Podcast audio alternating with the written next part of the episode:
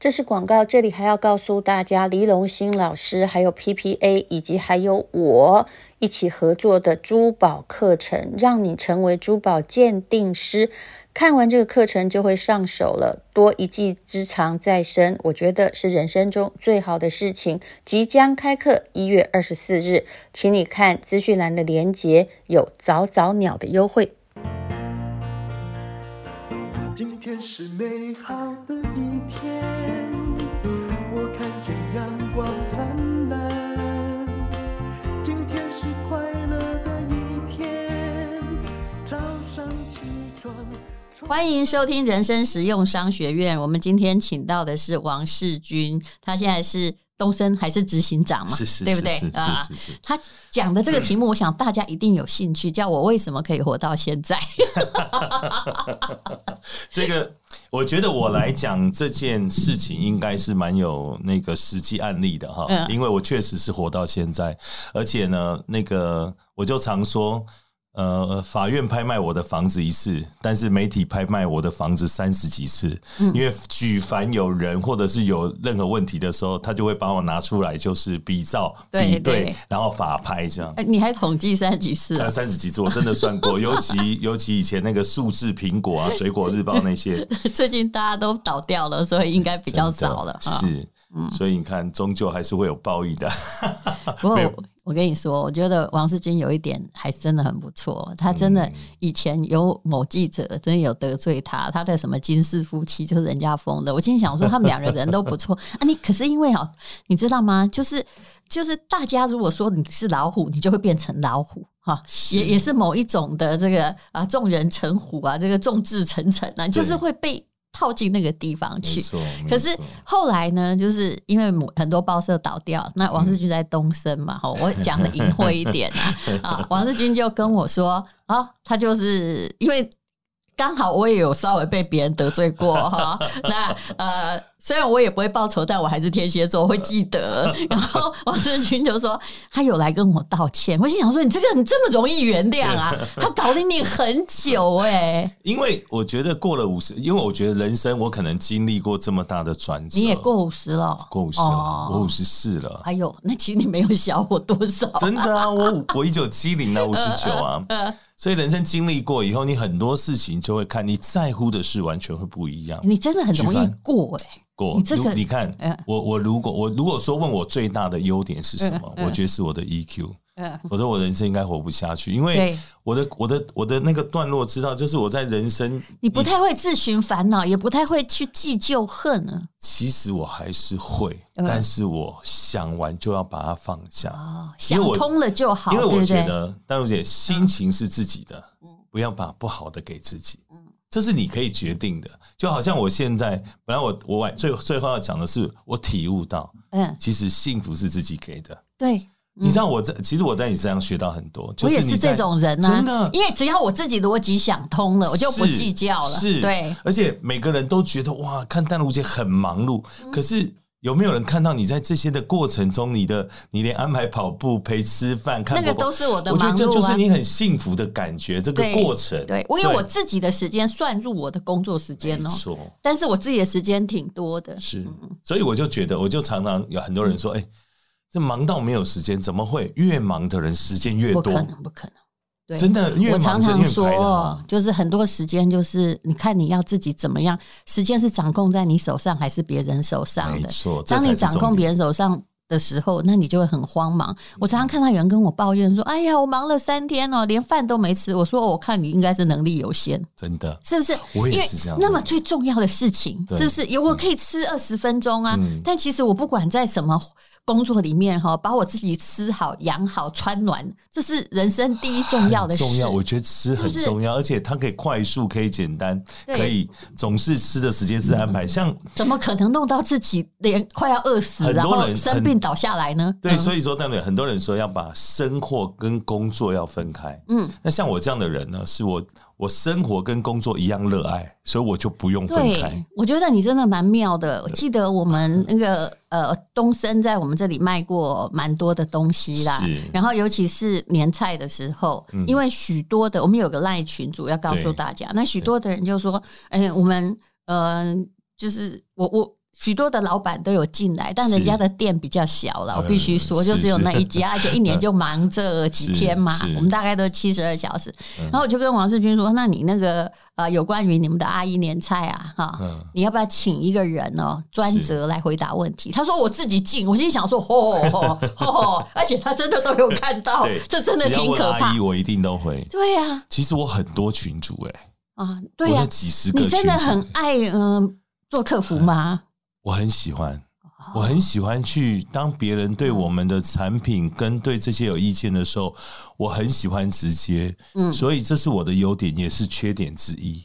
哎，那我也带着我的人，只是说我对我的我的要求，会他常常达不就我来，可是我近年来。嗯，我有一直在调整这件事情。嗯，对。那为什么这一次我要讲？因为第一次进到你的这个群组，嗯，我觉得我要让这些，而且这些人都是支持过我的人，对，不管他是不是这次有买，而且你进来大家都与有荣焉，觉得，所以我就回大老板都进来了，对，就就就服务人家，而且这么多，你这边这么多好的这个厂商，就像朋友一样在服务，还有问大家解答，而且大家也很捧场啊，对啊，对不对？对，而且只要是老板进来服务的。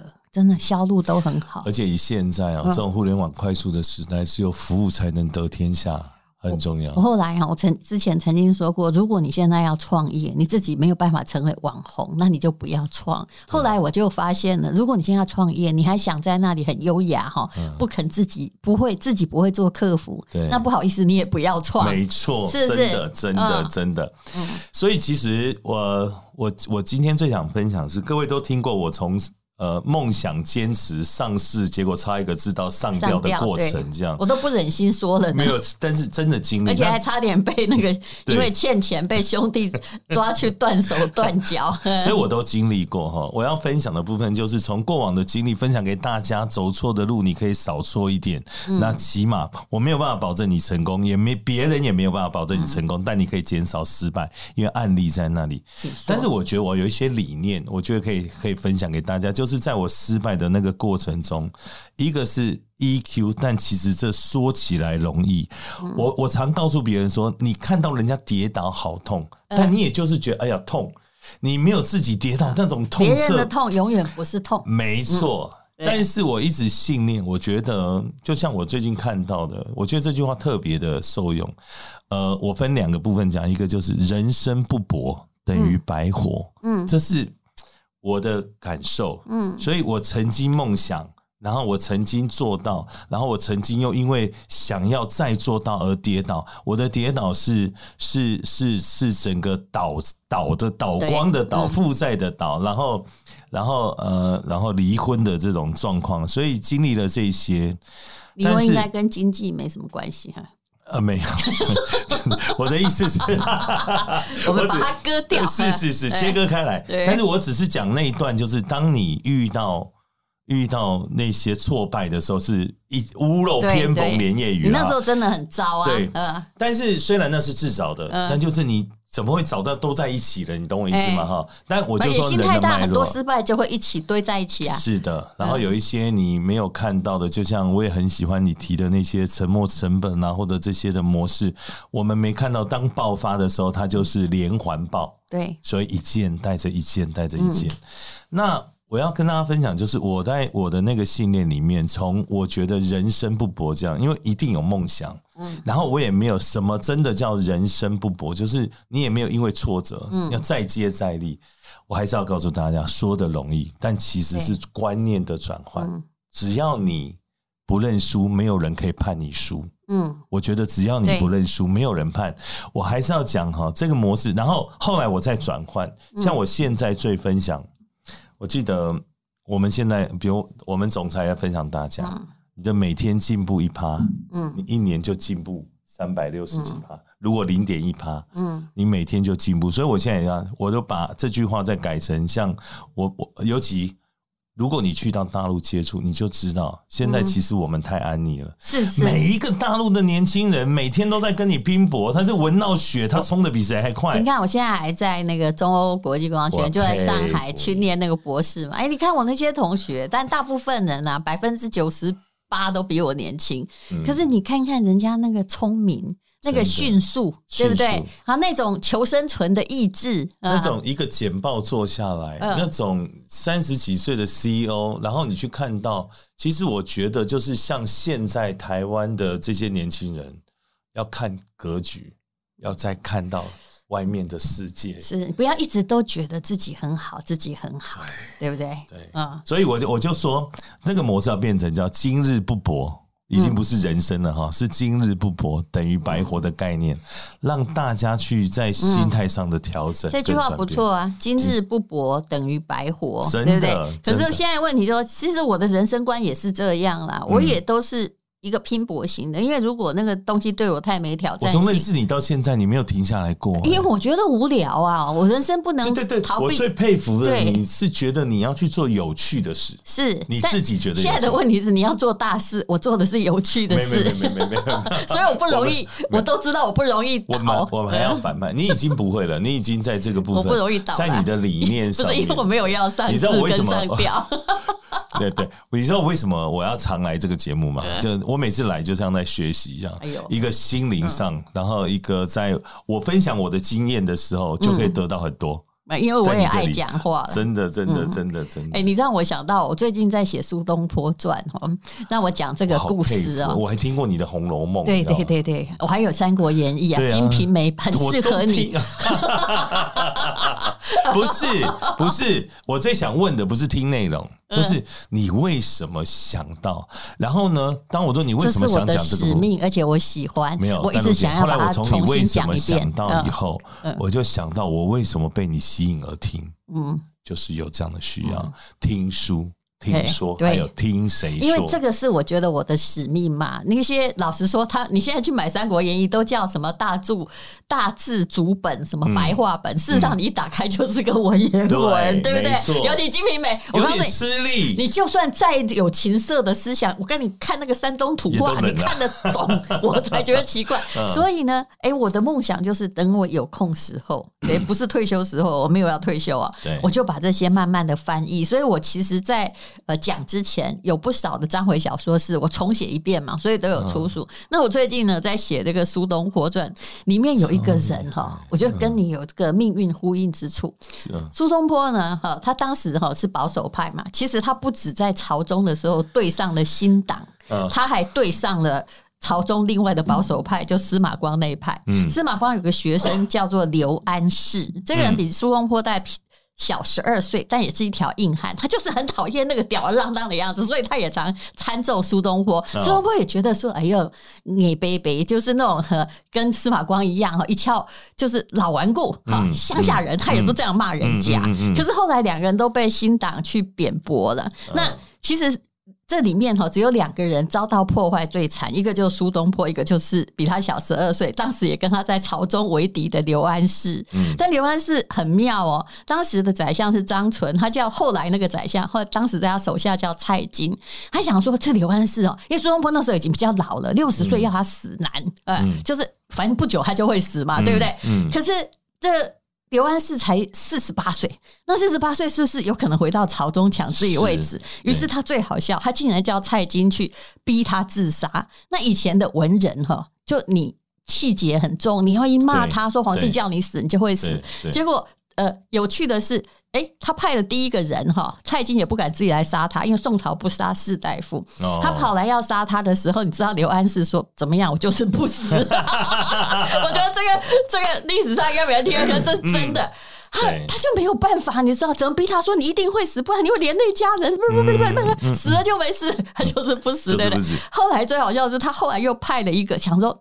不行，要是把他干掉，我们比较安全。他又派了一个一个当地的一个类似屠夫之类的哈，他给他一个判官之名做，就说你的任务只有一个，你就是要去劝让刘安世弄到他自杀。啊，那大家呢也都跟他说，有人要来逼你自杀，他就每天坐在那里，照样喝酒啊、吃饭，然后写文章啊。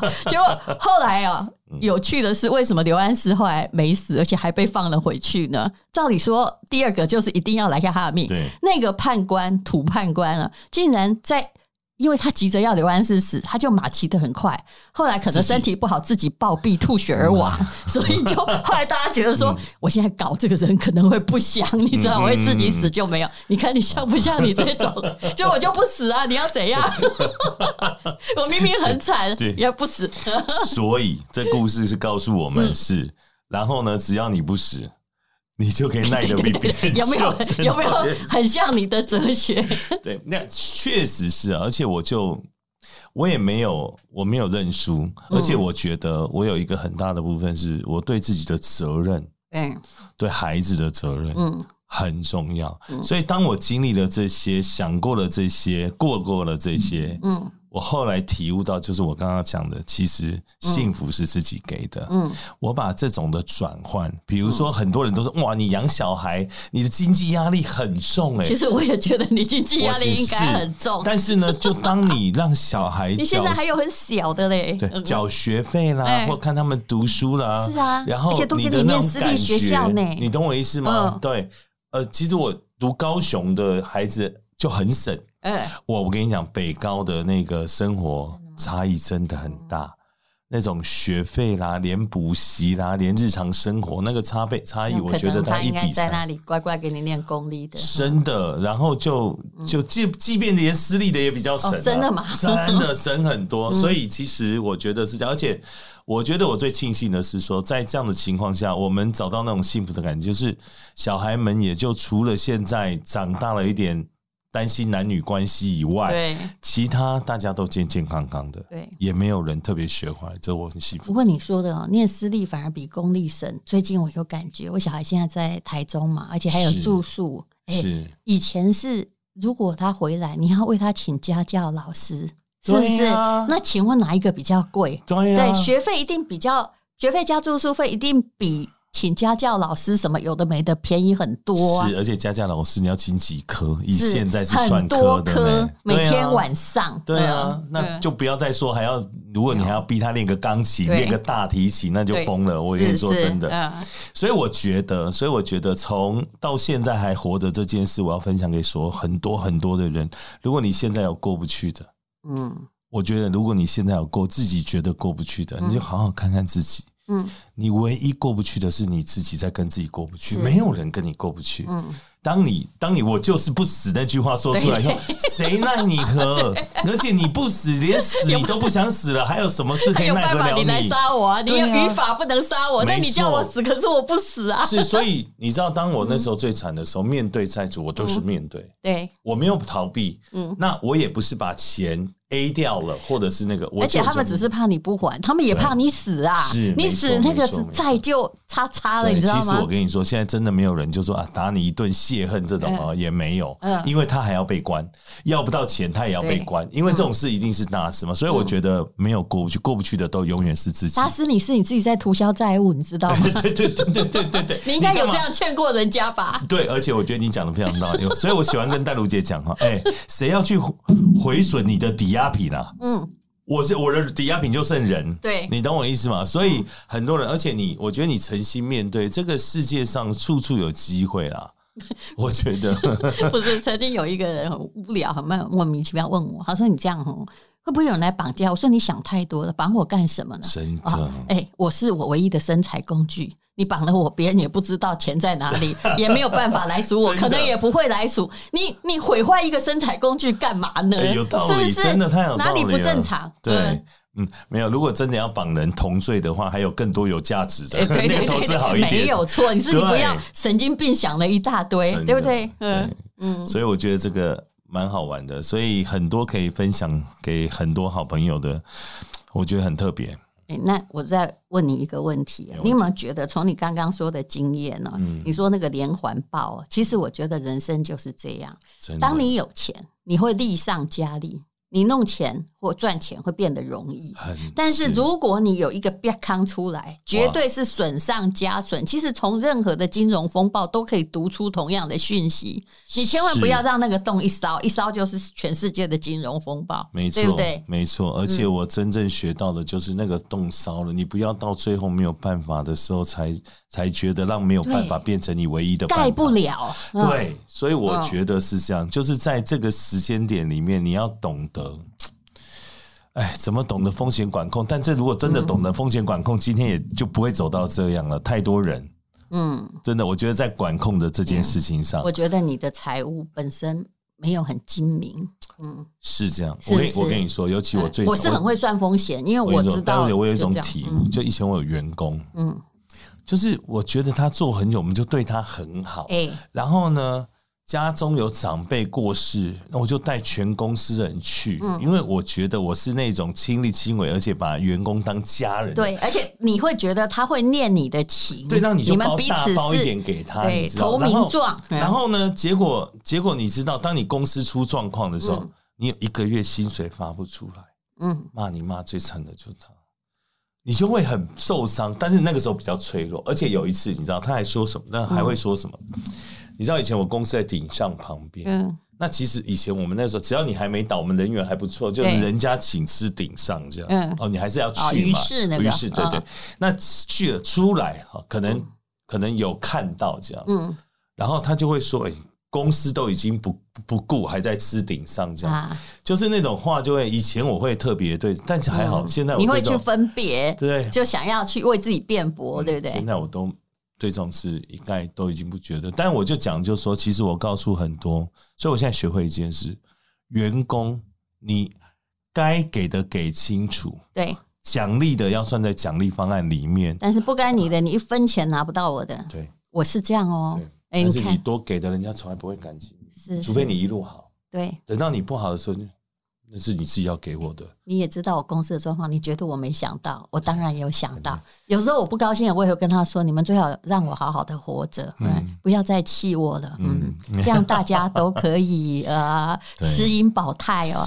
可是那个背叛你看到太多了，我也看太多了。比如你对他好，就要在倒卖公司资产。对呀，是不是？对呀，只因为他也。开始，因为你跟他熟悉了，他觉得你可能不管，是，哎，偏偏我其实不是，我不是锱铢必较，但是有时候我会一回头来，尤其我抓大的账会抓得很清楚，哇，哎，就不该是只是如此，明白，对对，所以这种氛围跟分际是要很清楚的，尤其在财务上，所以你看，所以我说财务很重要，本来这个二百五，这念法律的哪里懂财务？对，就跟我们历任总统一样，哎，个性。后来可是我要去补这个洞，不然我的人生洞好大。嗯，财务方面，后来才补一补，说，哎，其实我还蛮会理财的，很厉害，很厉害。这一点真的，这个是四十后岁以后才。而且我我要跟大家讲，就是说，不管你多会赚，很多人是业务高手，但理财太重要了，是，要不然那个洞漏的，你会后面等到你发现，我跟我我跟你说，有一个人也不太会算账，谁？你你常来访问的那个人。那个吴宗宪呐，我跟你说，哎，宪哥也是这样，看大不看小，嗯，人大方，对对对，跨大不跨小，对，他也是很大方，你懂我意思吗？嗯，所以有的时候他不看，那不然他怎么会成为补税金补全台湾最多的人？就是他的他的会计没有帮他运作好。影剧圈常常这样，常常这样，对，因为但是没有，但是他有在做生意，他跟一般纯艺人不一样，有没有？对，但是因为我最佩服你昨天讲他的，他的。他的 income 因为多，所以他就会去，就是可能就是会看那个一呀，漏了下面的很多碗。嗯、但是我后来哈从经济学中学出一点，其实我知道你当时为什么倒的。嗯、其实人的理财有几个重要问题。嗯、你除了在获利，对不对？对。你除了你的梦想，不好意思，你要有资产。没错。可是你当时资产不够啊，对不对？就那间房子被被人家说抵押了三十几次。其实如果你资产够的话。所有的现金流危机，你很容易度过。还有我，我那个时候呢，没有学会了真正跟呃银行往来。是，我我就便宜先跟民间往来。你怎么会做这种事？白痴嘛！我跟你说，真的很白痴。但如姐，你现在回头，利率差太多了，两分利了。对，利十趴，你赚什么净利能够二十趴？你怎么拿来付啦？对。你懂我意思吗？所以你怎么算什么？所以你再算就是给他们。你这不是很笨吗？很笨。但当时你总会觉得人 人家拿两趴，你拿二十趴，你你是。哎哎，一万郭台铭一定觉得你很笨，人家才毛三到四，可是两分利目前民间是不是正常啊？是啊，就是你真的要借民间，所以我要告诉大家，可是不对，那就是因为你老板没开银行，不然你就会嗯。早就没有。我现在要呼吁所有的人不要去看那个借民间利，那个真的，你什么东西尽力有二十趴，你尽力哦。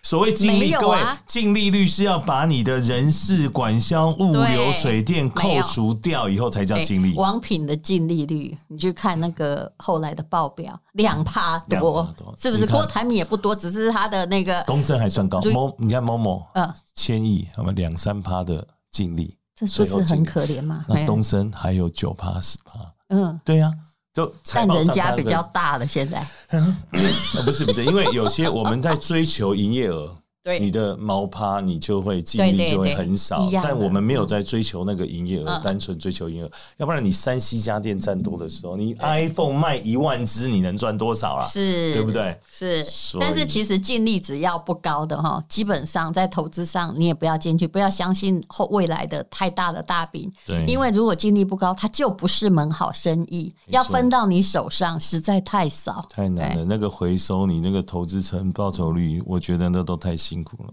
嗯，嗯，但我一直叫人家说，你一定要有个房子，你知道为什么？当你出现财务漏洞，你还可以用它借比较低利率的成本啊，就是进可攻退可守。你有看到有很多房子的，除非吸毒，否则它不会倒，真的。是不是？欸、你看宪哥厉不厉害？嗯，在宪哥身边呢举凡啊，NONO 就不说了啦，小钟啦，嗯，然后小马他们每一个都是跟在宪哥团队的时候，大家都买了房。哦，所以你看康康。哎，四间房子，嗯嗯，这反正他自己也都讲，所以他节目再不好，他现在收租或给自己的都是啊，都很好啊。所以持盈保泰啊，持盈保泰啊。你看过最好是谁？答案费玉清嘛。对对。你看，据说你只要台北市走在东区，对我来讲都是过最好的是你啊？真的吗？你的 你的生你的生命没有觉得很精彩吗？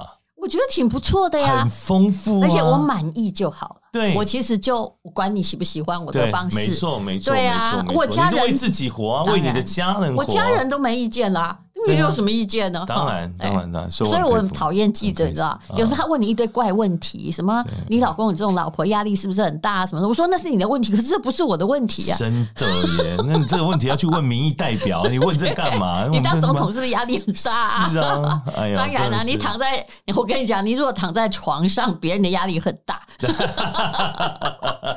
啊，每次跟这个王世军聊天都很愉快啦。那这次呢，他会带来他们这个上市公司东森的特价的一一个礼物啊啊，那就是他都会用最特殊的价格，像之前的自然美也是啦哈，自然美我们还是可以再拿出来卖嘛。是是，你知道一罐几那个很蛮大瓶的按摩油哦，才一罐哈，两瓶才卖到三百块，这是什么价格？因为坦白讲哈。原装原瓶都没有改变，而且有一个东西被我们卖完了，卸妆油。卸妆油，哎，它是精油加椰子油，一千多卖两百多，一千多卖到两百多。反正卖完了，我们就先打叉，就也不用太讲。我知道没有几十瓶了，对对对。还有像这个雪玫瑰啊，对不对？是啊，就是那种其实真的，你知道我们在这里卖了多少吗？多少？我我我没有仔细看。这两这两这一个系列啦，卖这么低价。卖一百多、两百多、三百多，可能是卖了一千万。哎呦，对，一千零一十万。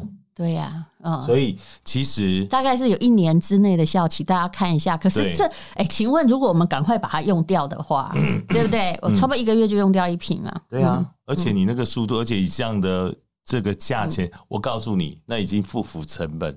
但是讲实在，因为我们是批量大，那就整个也只有在淡如姐这里有回馈给这个价钱。嗯、好，我们再拿出来卖嘛，哈、嗯。对，剩下最后一批。我那天看他们存货没多少，对，没多少了，嗯、因为就这样清掉了一千。而且东西很好哦，哈，它那的确都是法国进口的原料，非常好。对，那还有来，你要推荐你的一个、嗯、这个。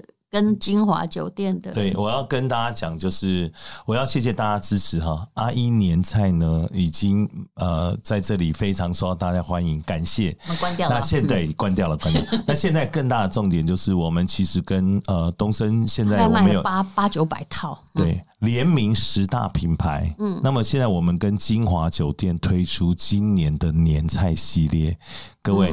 来一点不一样的，我也诚心推荐。各位知道金华其实对吃很讲究哈。目前全台湾里面，嗯，我想大概在吃最讲究跟最挑剔的，我想潘思亮潘董无人能出其右。他也来过我们的，哦，对，我觉得他很特别。所以呢，在这些年菜的诉求跟要求下，呃，你现在要订金华去吃围炉或者是回娘家，我看很难呐。一个人大概也要花个五千块，五千块，不是一桌，哦是一个人哦，哎，一一位哦。但是今天给到你六道大菜，嗯，然后呢，一样在这里有特别优化，不用一个人的五千，嗯，连五千块都不到，六道大菜，米其林五星级，然后送到你家，嗯，直接帮你送，而且它的箱子特别漂亮，嗯，我知道潘董对纸箱是有要求的，他不能用公版的东升香，一般我们冷冻的都是公版东升香，有没有？他都还要自己的特别纸箱，所以他在，我觉得他在细腻的要求上，而且我看过他的自传。嗯，我看过潘总送他自传哈，也给、嗯、我觉得他真是一个很特别，所以吃精华美食到你家这件事情很开心。嗯、尤其我觉得他在疫情的里面，我觉得他的几个措施，嗯，我觉得都相当好。哦，他真的是蛮厉害的。虽然当时我也问过说，达美乐那么赚钱，为什么卖掉？嗯、你看他的回答多漂亮，嗯、对不对？嗯、哦，因为那是他的现金流哎，哦，但是他那时候是为了。员工为了其他流现金流的生存，他必须先把那个好价格的卖掉，因为坏价格的你会被杀更多啊！真的，真的，哎，所以后来就度过危机嘛。这个理念很对，是是，就他在取舍，他是一个非常精明的投资人。他说，如果他今天呃，他其实很会投资，光光他私下跟我说，他如果呃去美国投资某个股票，他所赚的钱呢，他根本不用来做饭店。可是养这么多人有责任，有责任，有责任，嗯，所以这就是你看啊，你也不要问他什么时候要退休，我觉得他做的蛮高兴，而且我觉得他看他跟他的员工每个都跟朋友一样，这了不起。而且他在书里面会夸奖好几个员工，你会看到跟他走的团队，嗯，所以难怪这个团队这么强，我也很佩服。所以精华，我记得哈，我我买了一套，好像是将近五千块，是不是？对对对。那我们这里有优惠吗？当然有啊，当然有优惠，有优惠也有折扣。我刚刚在我家收到了，我打算这几天要干嘛？因为农历年本人嗯不在，我打算先吃，就把我们家的人汇合起来嘛，哈，就是诶，然后这个。叫我弟媳妇把它弄热，然后全部的人就 我爸爸那边来个来个围炉，就吃精华的，而且总共就四千多块而已啊。对，四千多，而且这里还有还有送什么？又有又有那个淡如姐的连结又优惠，对，大家点进去看哦。对，我不能再这样讲了，还有送客数会很严重。对，因为对各位不要因为这样而去退他们本公司的哈，不行哈。千万还没有买的人再买就好了。对对对，要 不然你也可以加菜，好吧？加个那个大年初二、初三、初四，你都可以加。哎，到初十十五之前，餐厅应该很有时候很难正常开放，有时候很少，或者是说，一个鸡汤我可以喝三天呢，就自己一个人在家也可以这么做。我把它当成一般的菜在吃。而且你白煮个面或者做个杂炊的饭我跟你讲都很好吃因为那汤底太美了嗯好那大家可以看一下哦这是是五星级饭店金华酒店的菜那请看资讯栏的连接同时我们也会提供自然美的特价品。是的好谢谢王世军谢谢。丹璐姐。因为今天又可以今天又可以。